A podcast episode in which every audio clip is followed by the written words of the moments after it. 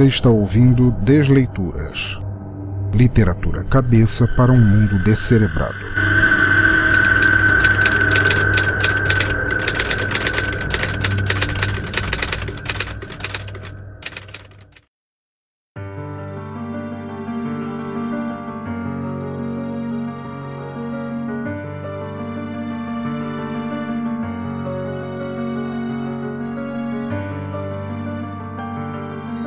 Sinfonia, por Alexandre Silva.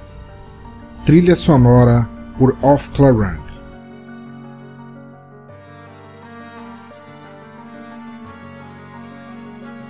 Tudo começou com uma ideia absurda. O velho maestro olhou para trás e reparou na infindável quantidade de partituras que deixara em sua história. Uma vida inteira de melodias e harmonias, de ritmos e conduções, tudo o que ele sempre soube fazer, reger toda uma geração dedicada à música, o alimento mais nobre da alma. Tudo isso perdido. Ele estava surdo e não havia nada a se fazer. Tão duro imaginar como é ter todas as sinfonias na memória e só poder ouvi-las da forma que memórias voltam, sem nunca estarem lá realmente um eco apagado, como eram esmaecidas suas obras, e a saudade. Tinha saudade de tudo. Maestro que era, sentia a falta do medo no rosto dos músicos. Sua regência era severa, mas os aplausos da audiência justificavam seus meios. Medo, referência e respeito sempre foram a base de um bom condutor. A ovação seria eternamente seu tesouro, e ah, ele tinha tudo isso tinha tido tudo isso, todo o som do mundo em seus ouvidos. Purgados, desfeitos, incapazes, como puderam fazer aquilo com ele? Ele estava surdo e não havia nada a se ouvir. Mas, como uma piada de mau gosto entre sua nova vida de silêncio e vergonha, o velho maestro viu num leilão uma peça como ele, de museu um antigo e inoperante gramofone que o olhou de volta, e então um bizarro querer surgiu. Um vínculo, um igual que, como ele, não poderia mais soar, jamais voltaria a encher de música qualquer ambiente.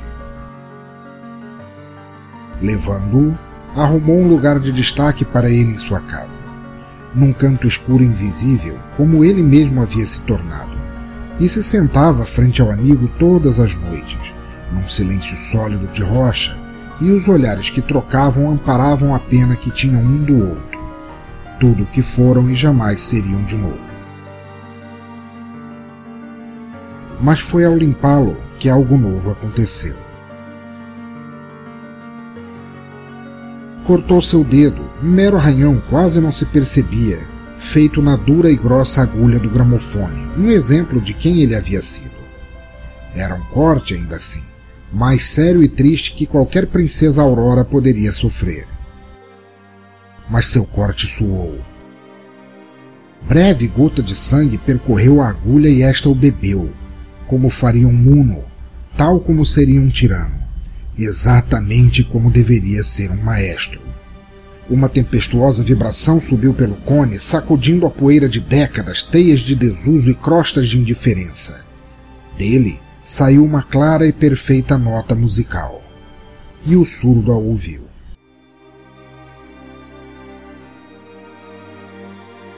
O maestro estava desperto, não haveria sono para Aurora naquela noite. Sem hesitar, cravou o seu dedo, o mesmo que recebera a agulha involuntariamente e, como uma vagina ocasional, deixou que seu novo amigo bebesse à vontade. Sedento, como uma esponja sonora, o gramofone bebia seu dedo e, em gentil agradecimento, disparava de seu cone adágios e sinfonias, alegros e altíssimos. Vontade tornada carne, carne desfeita em som, som que ele poderia ouvir.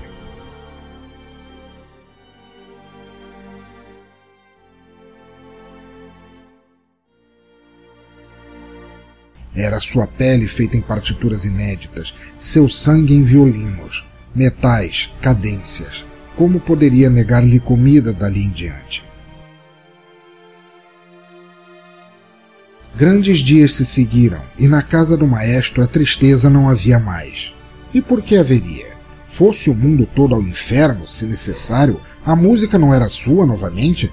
Não eram suas as composições que, gotejadas e jorradas de suas veias, preenchiam as pautas que ele deixaria de legado vazias? Apenas os dois, melhores amigos, compositor e orquestra unidos em um vermelho constante. Como sempre, bom demais para que pudesse durar.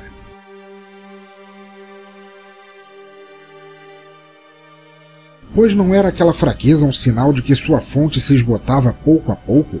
De que todas as refeições não seriam bastante, seu sangue não seria o suficiente? Ele morreria dessangrado de tanto ouvir a si mesmo. E foi então exatamente que a ideia apareceu. A ideia absurda e engraçada.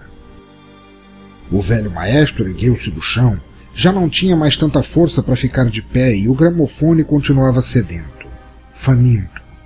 Não teria como alimentá-lo por si só. Mas enfim, existia tanto alimento no mundo.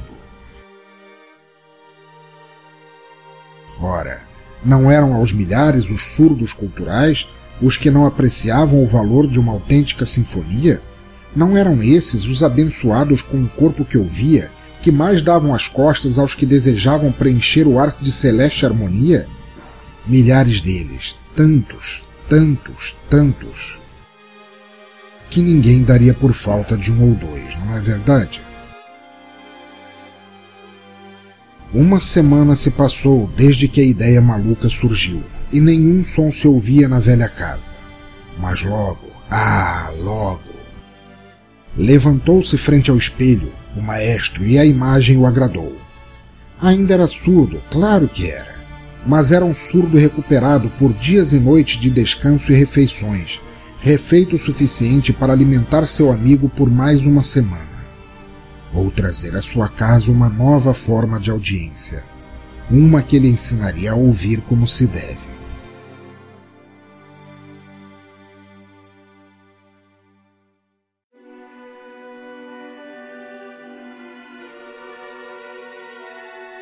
Saiu de casa altivo pela porta da frente, estava alinhado. A noite era alta e ele nada podia ouvir. No entanto, longe disso deixá-lo triste, sua surdez agora era boa, pois anunciava sua maior e mais clara regência, sua obra definitiva, e ele mal podia esperar. Ansioso como um menino, procurava os surdos que não precisavam realmente mais ouvir e aos quais ninguém ouviria novamente. Feliz, estava feliz. Só alguns, um punhado deles seria suficiente. Só o bastante para uma vida de orquestras. Ali, o primeiro já despontava ao longe e tão pequeno não poderia resistir. O maestro parou.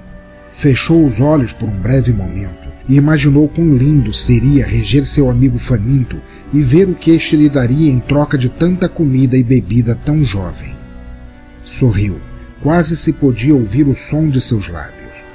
E como um severo regente, mais uma vez na vida, ficaria satisfeito com o medo, o medo estampado no olhar da plateia, cada um deles esperando sua vez.